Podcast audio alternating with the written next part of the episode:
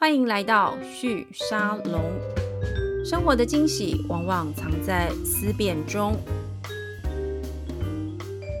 呃，各位旭沙龙的朋友们，大家好。上一集我们邀请到 Anchor 台湾的创办人 Alisa 来跟我们分享疫情期间全球新创圈的生态的变化。那 Alisa 在上一集跟我们谈到，其实整个新创圈的这个活力是很强的。那我们也看到，就是说。呃，这几年整个新创分工的全球的这个生态体系分工结构，包含如果我们把这个资本市场的能量一起考量进去，呃，台湾的新创要走出国际这个事情上面，其实可以回头来思考过去这几年我们比较少聊到的，就是说。我我们怎么样应用台湾既有的硬体产业上面的优势？因因为呃，其实这一波的这个所谓的新创创新是从这个软体开始的，包含像大家现在想到的这个独角兽们，那科技巨头我们就不管它了。可是现在的一些独角兽，比如说像 Uber 啊等等这些，呃，或者是说我们看到 Google 这几年他们并购了很多的这些团队，都是做纯软体的。比较 SaaS 型的服务，但是台湾这不是我们的强项，我们的人口少，然后呢，我们的这个整个产业的。关联的这个社会资本，整个资本结构就不是呃以软体为主的，所以会有一种好像我们走不出去，我我们跟不上这个趋势的感觉。但从 Elisa 你的观察，你觉得是要从另外一个角度来看，对不对？我我们去思考我们拥有什么。那如果我们从这个为开题哦，可不可以跟我们谈一谈 Anchor 台湾？你观察到这样的现象？那我们知道 Anchor 台湾在做的事情就是串联这些国际上面的这些各种的呃。新创相关的，不管是投资人、新创团队，或者是一些经营者的 know how 等等的这样的一个呃串联，你们最近这两年针对我们刚刚讲到这个趋势，你们做了哪些改变？你们提供哪些服务？嗯，谢谢玉玲。我我想可能也先来回应一下，就是说关于这个硬体，还有就是整个疫情以来整个的我们的一个观察。嗯，那其实我觉得我们其实正在一个硬体的文艺复兴当中。是。因为可能在两千年之之之前，原本是 Silicon Valley Silicon 嘛，然后整个的半导体，然后后来很长的一段时间。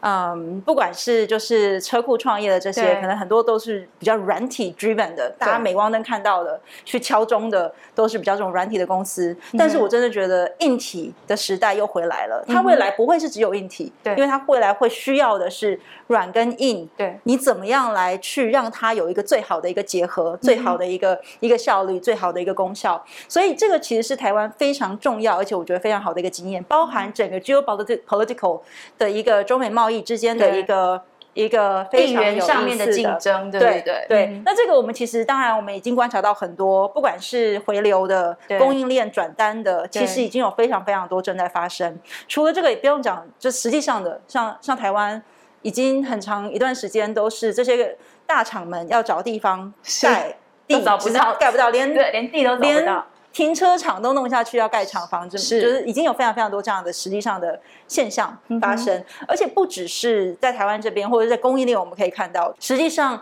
甚至在资本市场里面，我觉得开始在产生一些转变。对，因为以去年来讲，其实呃上一集有提到，全球的资本市场，尤其是早期的新创，还有就是募资来说，仍旧是非常的活络的，所以或者是说上市的这件事情来说，仍旧是非常活络的。有一个例外。对，就是跟中国有关的资金，还有在中国市场的募资，对，它是其实是开始慢慢的在往下走。那甚至像比如说我在美国，可能比如说在募资的一些朋友，或者是说当当地的，不管是基金端还是新创端，现在可能对于来自某一些地区的资金，一来可能资金出不去，对，然后再来可能就是说，不管是因为实际上的法规，还是各式各样的 concern，其实有越来越多。的关注力其实是有机会可以到台湾这边来的，嗯，对。那这件事情呢，我觉得简直就是有一点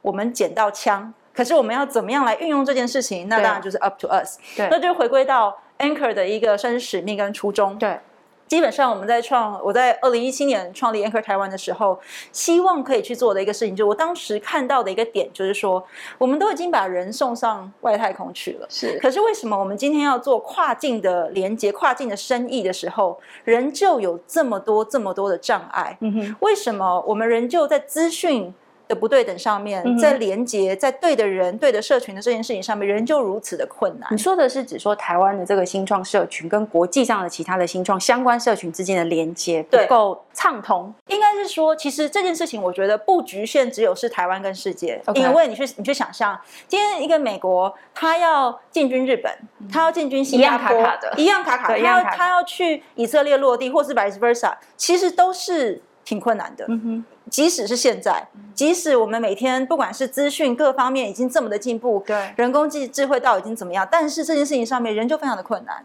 那当然，我我很关心台湾嘛，因为这是我孕育我是我出生成长的一个地方，所以当然我想要来去解决这件事情的第一步，就是我我觉得我看到的未来的一个世界。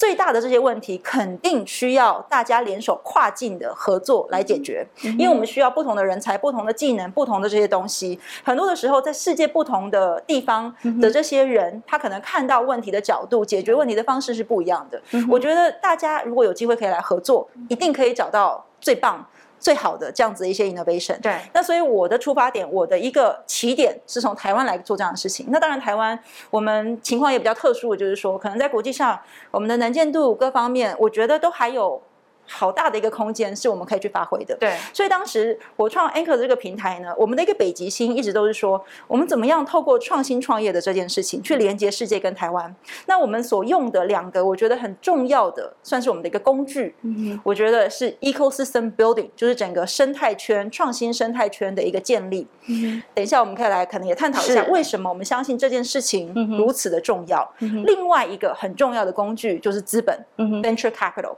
所以我觉得这。些年来，我们一直是围绕着这两个工具上面在思考，我们怎么样去讲台湾的故事，对，所让我们的产业，让我们的年轻人，让我们的社群可以更加的去参与。对全球的整个的创新生态圈，让我们的新创，其实新创要出海，对，就是我们是不是能够参与到整个全球的创新生态圈这样的一个事情嘛？没错，所以其实这是我们一直在思考的一件事情。这也是为什么很多人看到我们会觉得，哎，你看起来好像有一点像加速器。你看起来好像又很常办活动，对你看起来哎也做一些投资，有点弄不清楚 Echo 台湾的定位，对，或者是核心是什么，对不对？对，所以这也是为什么，就是说，呃，或许它是一个很新形态的，因为对我们来讲，其实我们的北极星是刚才讲到的这个，我们怎么样在跨境 cross border innovation 的这件事情上面，可以透过 ecosystem building 和资本去促成这件事情，对，所以我们会去做很多围绕着。这件事情的各式各样的，不管是透过活动，对，那但是我们很多的时候，我们做这个活动，可能只是去 anchor 一件事情，可能是促成双方不同的 business development，可能是促成不同的对话，可能是去提高对于比如说对于台湾产业的 awareness 跟了解，但是它就会变成说，呃，这些东西对我们来说是一个工具，所以我们就比较不会是以一个，哎，我们就是一个加速器，对，或者是我们是一个。呃，顾问公司对。这样子来来定位，因为其实我们围绕着一直在思考的，就是说回归到我们想要去达成的这个 North Star，嗯哼，我们怎么样去达到这件事情？那它会是一个 evolution，因为在过程当中，我们就不断的会搜集到更多的资料点或需求的需求定义，对不对？有一些东西可能会跟原先想象不太一样，那我们就必须要去做相关的这样一个调整。但是回归，我们就会回归到说，哎，好，那。以现在我们手上有的资源，跟我们所收集到的这些 data points，什么是最棒的一个做法？那我们就会往那个方向持续的在往前面去做。Echo 台湾是一个盈利盈利型的一个公司，对不对？它它它不是，因为你在做的事情听起来有点像政府单位 在推动的。不是我我我觉得这是很现实，就特别是以台湾来说，台台湾这样一个地狭人稠、资源不多，而且我们。非常高度依赖于这个进出口市场跟国际市场之间的这个贸易结构的关系，来呃维持自己的经济成长动能这样的一个地方哦。你你刚刚提到这每一件事情都比较像政府在做事，对。但是你现在是用一个盈利型的一个单位来来推动这整件事情，所以如果我们从几个不同的面向来检查 Anchor 台湾的角色，对你你的盈利来源会是什么？那在这样的盈利来源的这个。方向就是你刚刚谈到这个北极星的方向之下，我怎么去？我们怎么去理解你现在在做？比如说办活动，对，呃，转介这个资本市场之间的关联，或者是介绍台湾的团队去跟国外的这些可能的 BD 的对象合作认识。它它最终它你所对象到这个北极星盈利，对它的来源会是什么？对对，Good question。其实当然做这件事情过程当中，的确一天到晚会有人来跟我说，哎，你这不是应该政府该做的事吗？对不对？我想说，对，或者是常常会有这种，比如说呃，非盈利或者是基金会的长辈会说，哦，阿玲咧这些代志吼，那像安尼比咱哥哥请求基金会安尼呢，阿是无咧探钱啊，不安尼之类的这样子。对，对，他的确是一个坦白讲。我当初决定做这件事情的时候，我决定我要成为我自己跟台湾的投资人，所以我决定我先用我手上有的资源来支持这件事情。是，可是我当初的一个设定就是说，因为我想要看到的一个世界是，或者是我可能之前。认知的一个世界是，哎，我今天看到有一个 market failure，有一个市场的机会。对，那通常呢，比如说在以戏骨那样创业精神的地方，对，就会有一个创业家出来提出一个解决的方式，对，或者是提出一个 service，一个 solution。那可能从中资本上等等等等之类，最终相信这件事情去做这件事情的人就会出场，对，然后从此过着。幸福快乐的生活之类的，成为这个财务自由的人。对，那我我那时候的一个想象就是说，我希望看到这件事情是可以有商业模式，或者说我之前的认知就是，哎，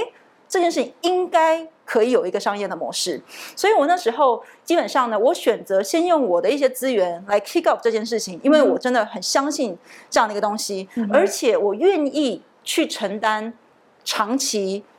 后期一点 sustainable 的一个一个呃盈利的一个模式，我不需要在很早期的时候完全的以盈利为目标，但是我希望看到的是 long term，它是可以被 scale，它是可以有就是 sustainable 的一个 business model。对，所以就是回归到说，那我们实际上经营的一个一个方式，虽然说就是。我来 support 这件事情，成为不管自己还是台湾的投资人。对，但是毕竟小女子财力也是有限，所以我必须要去思考这件事情要怎么样的去扩大。嗯哼。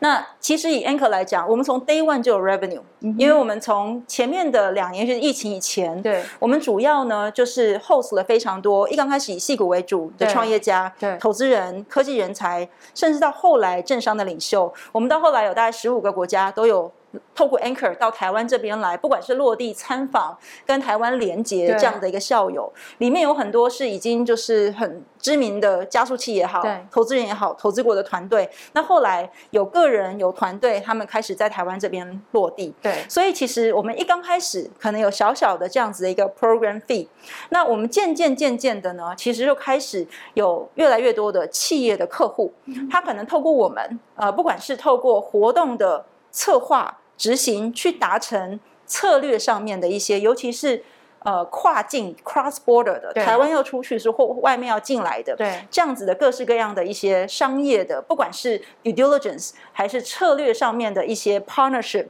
的建立。另外一个是跟新创圈，就是比如说一些比较 innovation scouting 相关的这样的一些服务。对，所以我们现在其实蛮大的一个算是 revenue 的来源，主要就是来自于跟企业之间这样子的一个合作，对不对？合作。那另外一块，当然就是以长线来说，我们希望可以看到的人就是。在资本市场的这一块，我们有没有可能可以透过投资？那投资的这件事情听起来觉得很 straightforward 很简单。我之前做后期投资，是，但实际上呢，其实我觉得这件事情以我们的这个 model 跟我们相信的这个角色来讲，尤其是以 Anchor，我们之前一刚开始进入到早期投资，是以我们带进来的团队，我们开始去 identify 说，哎，有没有我们刚好也可以投资的团队？对，然后到后来 again 回归到。collect 了很多的 data point，到今年开始，我们可能甚至是在看国外有没有一些 emerging fund manager，我们透过投资其他的基金的方式，可能去拓展我们更多的这些呃，不管是 technology 的 outreach，还是各方面的这些掌握。那所以这个东西一路的在 evolve，但是我们希望可以做到，就是说，哎，如果我们可以，不管是在一个团队，还是在一个基金经理人一个 GP 早期的时候，我们去有。能力物色到对的这样子的一个投资的标的，投资了之后呢，我们又有办法给大家对的资源，让它可以真正的长大。对，那我觉得以这样子，我觉得长期来说，那会是我们希望看到的一个，就是财务跟策略的 return 并行的一个长远比较大的一个商业模式。你刚刚在呃我们上一集的节目的时候，你有提到，你你觉得 Anchor 台湾其实呃团队在过去这几年，从呃这个一七年设立到现在，事实上你们在做的事情也不停的在演化。它它这个演化事实上是跟着整个全球的我们说新创相关的这个生态系的环境或条件的变化而跟着变化对。所以我我我想要 echo 的是说，呃我我觉得我观察到几个现象，一个是我们说 AIoT 嗯的这样子的一个趋势，它。落地的可能性，从我们一五年听的时候或谈的时候，都觉得它还有点遥远，因为因为当时演算法还没有那么的这个成熟。那当时还有个我觉得很重要的是，在 H 端的这个晶片的演算能力没有那么强，所以我我们对于 AIoT 所谓的实现落地没有那么多的想象。但我觉得今年之后，很明显这个事情会在接下来两到三年之内，很快的会越来越多产品跑出来。但的确，就你刚刚讲一个东西，我觉得我我非常认同的，就是软硬整合这个事情是现在全球稀缺的。那软硬整合能力是台湾的一个强项，但我觉得还有一个东西是过去我们过度忽略，就是你刚刚谈到的这个 business relationship，就是说我我们跟全球的这个市场的关联性是什么？如果如果今天一个呃 business 它要 scale up，就它要有规模化的这个这个发展跟 return。它一定要经经营的市场绝对不能是小的，两千三百万人人口的这个市场是不可能的。也就是说，回到台湾作为一个需要跟全球市场有大量的这个进出口贸易关系的这样一个市场来说，我们我们面对这个 A L T 的新的趋势的这个市场的成长，台湾要如何跟全球市场产生连接？或许最好的方式还是回到。台湾跟现在台湾已经跟全球市场连接最深的这些传统的，不管是隐形冠军，又或者是我们最熟悉的这些电子厂，他们所呃呃有有联系的这些关联，我觉得这里面其实有个蛮大的落差，是来自于沟通世代之间的断点。就是说，呃，传统这个大的公司，它跟这个新创的这个世代之间有一点语言上的落差，因为就我对我觉得对新的这个呃新创世代来说，我觉得那好像离我很遥远。跟我好像没有关系，因为我在做的是软体的新创，又或者是说我就是一个新创公司，我要去寻找这个国外的投资人来投资我。但是跟这个传统公司之间的连接跟沟通是比较少的。我觉得这里面有一个是 Anchor 台湾看到的一个机会，所以这边你们会有一个角色，一个连接的一个角色。那另外有一个，我觉得是你可能你过去在戏谷跟在呃香港的工作经验，包含金融市场的，还有戏谷这边的整个新态呃新创这个 VC 的生态圈的连接，这边也也是有个 Anchor 台湾可以去。扮演的一个角色，所以，我我我觉得听起来你们比较像是一个，呃，在各个不同的部分都去做一个串接的动作，嗯，而且这个串接的角色跟定位有一点点是会随着时间的变动而而变动的，嗯，我最好奇的一件事情就是，那你要如何组建你的团队啊？因因为你们要做的事情这么的不一样，对，又又随着时间不同，需求又不同。又要懂细股的市场，又要懂资资本市场的结构，还要能够跟台湾的这样子的一个新创的网络有连接，因为有很多东西是非常非常 detailed 的 dirty work，嗯，太多太多执行事事项要工作了。你你团队的组成长成什么样貌？嗯，呃，我觉得我可以先稍微 echo 一下刚才。跟你也分享的这些，我觉得非常棒的一些观点，就是关于比如说像 A I O T 要落地啊等等之类的，从过去到现在，我觉得除了 H 端也好，或者是演算法也好，我觉得另外一个很重要的一个重点，因为我实际上遇到很多的 A I 的新创要进到这些大公司里面，其实它最大的症结点，因为其实这 A I 公司很多很多，他们做的东西都有点像，坦白讲，那你说哪一家演算法真的比别人真的是？很，我觉得时间还没到，好到哪里吗？那我觉得这个都是 questionable。但是我觉得最大的一个症结点，目前我现在在看台湾这边要落地的，其实是资料方面，一的是没资料，数据不够是数据不够多，对，或资料很烂，或怎么样之类的。所以其实我觉得从几年前。可能大家还不太有这样的一个概念，到现在一步一步，其实已经渐渐的知道说，哎，比如说我们在收集资料的时候，怎么样来收集之后，我们可以费进演进演算法的时候，可以有比较好的一个 output 出来，才不会 garbage in garbage out，或者是根本就没有东西进去，也没有东西可以吐得出来。所以我觉得这个是一步一步有在渐渐的演进当中的。对。那另外一个，我觉得就是说，讲到哎，那台湾的这些新创，其实有些时候真的可能。不需要舍近求远，你可以先把你的，即使是软体的产品，是。迈进台湾的隐形冠军也好，还是企业也好。但这边我觉得有一个有一个重要的症结点，嗯，台湾的新创，这个这个很不止在台湾，全世界其实都有这样一个算是一个现象。现象，很多时候一刚开始新创想要迈进大公司，一定会我我我就希望可以跟你做一个 POC，因为这样子我在我的 deck 上面，哎，我跟某某大企业曾经有过怎么样怎么样怎么样怎么样，所以就会有非常多的克制化。对，所以呢，我觉得一个新创团队要分得非常清楚，就是说我今天是在 build 一个 project，还是在 build 一个 product。那台湾的新创呢？如果说因为台湾就是我们就是。客户服务做得非常好，是客户说了算，我们就很知道怎么样可以去做一个很迎合客户需求的一个东西。对，这这个有好处，可是它是一个 double edge sword。对，所以它就变成说，你很难把这个东西转化成一个可以去 scalable、可以去量量产的一个一个产品。所以我觉得这个可能是台湾的新创，当然是我觉得迈进台湾这些企业很棒。对，但是你怎么样在卖的过程当中，不要沦为只是一直不断的在做 project，因为每个 project 都会长得不一样，没错，每个 project 你要花费很大的你要怎么去累积成你公司原原始的东西？没错，没错。所以我觉得这个可能是，就是也回应刚才玉宁讲的这个点，我觉得台湾这边其实不止台湾了，世界各地的创业团队可能都必须要去思考这个东西。那中间一定会有一个阵痛期，因为他可能我我实际上我就是做 project，就是会有钱可以拿，没错。可是我要赚那个最大钱，我就是必须要靠。product，因为我如果靠 project，就是辛苦钱一个一个一个这样赚，那我怎么样用一个 product，我才有办法可以去有这种爆发性的这样的一个成长？这可能是可以去思考的。回归到 Anchor 的一个我们的一个 model 来说，其实 Anchor 的组成一直都是非常特别的。我们的核心团队一直都是非常的 lean。我的想象就是说，未来的世界，我们一定要有非常多跨域、跨界的合作。所以一直以来，呃，你如果去观察 Anchor 的活动，我们有非常多，即使我们有自己。完全独当一面自己做对的活动也好，project 也好，很多的时候我们其实是会去找相关的策略合作的伙伴。嗯哼，那很多的时候呢，这些策略合作的伙伴跟我们之间的这样子的一个关系，是我们各自带进我们最有优势、对最有资源的一个地方。像比如说 Anchor 来讲，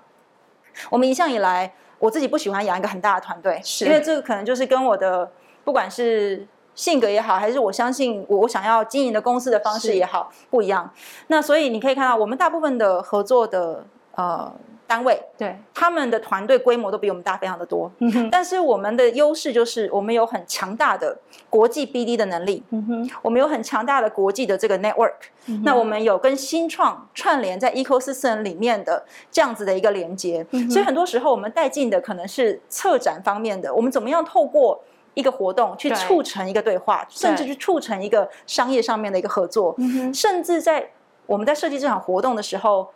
，audience 应该要是谁？对，我们甚至其实其实 anchor 很多的时候，我们的我们的活动的 audience 都不是很 randomly 的，我们只是发一个 newsletter 出去，他们就来。对，很多时候我们会去做很多这方面的一个思考。那能够做这样的事情的前提，就是说我们必须去 identify。哪一些策略合作伙伴是我们可以为他带来价值，而他刚好有我们没有的东西？对，所以一直以来，其实我也很感谢我们的这些策略合合作伙伴。从一刚开始，当然，我觉得任何一件事情从零到有的时候，对，都是从零到一的那个时候都是最困难的，因为你一开始什么东西都没有。没错。那但是总是当你尝试的够努力的时候。可能开始有第一个愿意相信你的人，那你好好的在那一个机会当中去证明你可以带来的价值，去展现你做事情的态度，跟你对 quality 跟所有的事情这样子的一个要求，你慢慢的就有机会渐渐的去放大这件事情，然后有越来越多的人也渐渐的愿意来相信你。所以我觉得很多的时候，对我们来讲很重要的一件事情就是说，我们会有呃蛮。广大的一个算是我们全球的这种 partnership 的一个 network，但是同一个时间，我们自己也非常清楚，在这很广大的 partner network 里面，我们里面有几个，其实一只手指数数得出来，我们自己最看重的这些合作的伙伴。那我们一旦选定了一个合作伙伴，通常一定是我们在策略方面，在文化价值方面是有合得来，对，是是有非常大的一个重叠性的。我们知道说，我们的北极星就是可能我的是往这个这一颗。它的是这一颗，两个在差不多的这个地方。我们知道，我们一起过去联手的话，其实我们可以省很多的力。我觉得未来的世界，呃，会透过非常多这样子跨界的合作，甚至到后期一点，可能是并购，可能是双方交叉怎么样的一个一个方式来去做，这是我相信的一个方式。不过，你你刚刚提到这个现象，跟我我刚刚在听你聊的时候，我一直在想，就是说，这也是我最近很常在思考的一个问题，就是。以后的世界，整个全球世界的这个呃产业分工的关系到底会发生什么改变？事实上，你在做的事情某个程度就是在呃跟着这样子的一个变动，在在在做转型，或是在这个演化。那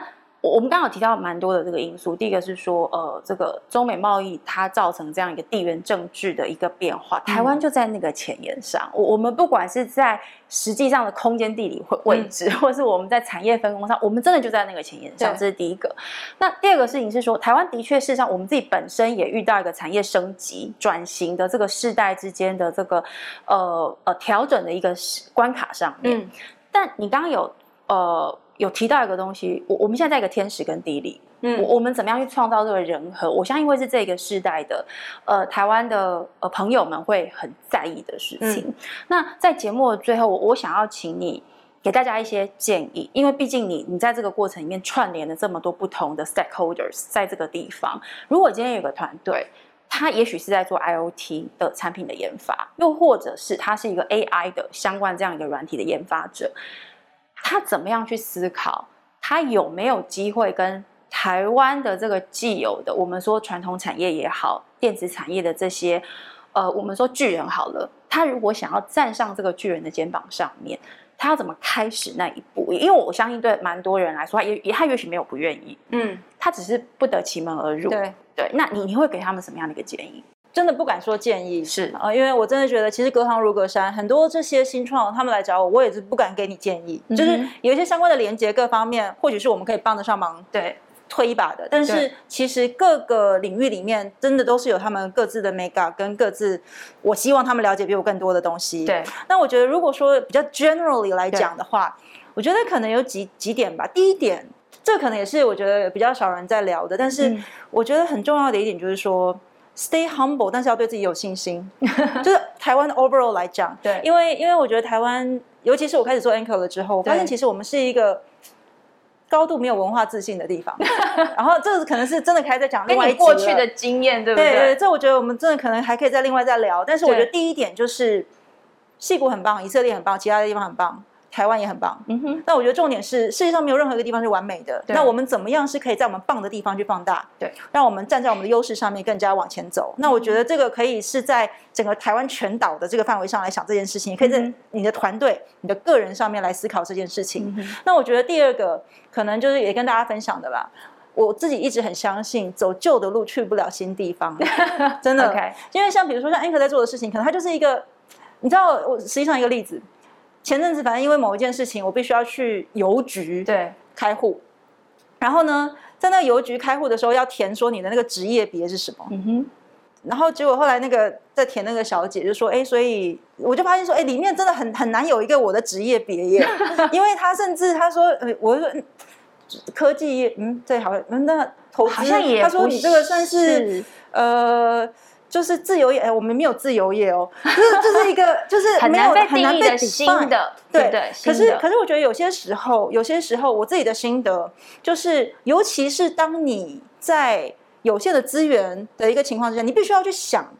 你怎么样在这样子的一个框架之下去打一个新的战场。嗯哼。那很多时候，你就可能要用一个新的方式，当然你不用只是为了求新而求新，对。可是很多时候。比如说做 BD 的时候的方式，你有没有可能是用更多的创意来去想你怎么样来做这件事情？这这我觉得是可以去就是 apply 到经营一个新创大大小小的事情上面。那也是我们一直很相信的，就是说我们怎么样是什么事情别人没有试过，可是值得做，值得试。它是不是有可能我们这样做了之后，哎，做做做做做，哎，突然可能那个 tipping point。会出现，对，所以这是我们一直也很相信。那我觉得也分享给可能其他在路上努力的朋友们。是，我我觉得你刚刚讲的东西其实最简单，就拿起电话开始打，对不对？就是说。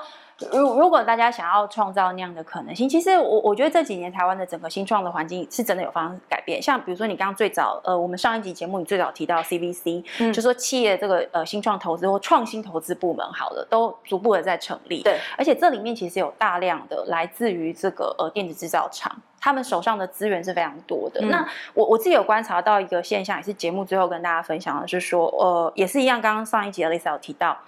呃，因为这个中美贸易战的关系，所以其实有蛮多的台商回流。对，那那个回流可能过去这两年我们看到的是呃找地盖厂这样子的回流。事实上，在资本市场的这个回流上面，我我相信接下来两年会有一个很大的不明，因为钱都跑出来了，嗯，钱都会回台湾了。那回到台湾，他要去做什么事情？除了其实说盖厂建厂这个生产之外，也有非常多的新创或创新的需求，例如智慧制造的产线，这上面有非常多的这个软硬整合的软体的这个服务是需要人来协助解决的。那我们都很清楚知道，虽然我们会想到这些科技巨头，比如像微软啊、Google、Amazon 他们提供的服务，但事实上那里面有非常非常多大量的客制化需求，是没有人在满足的。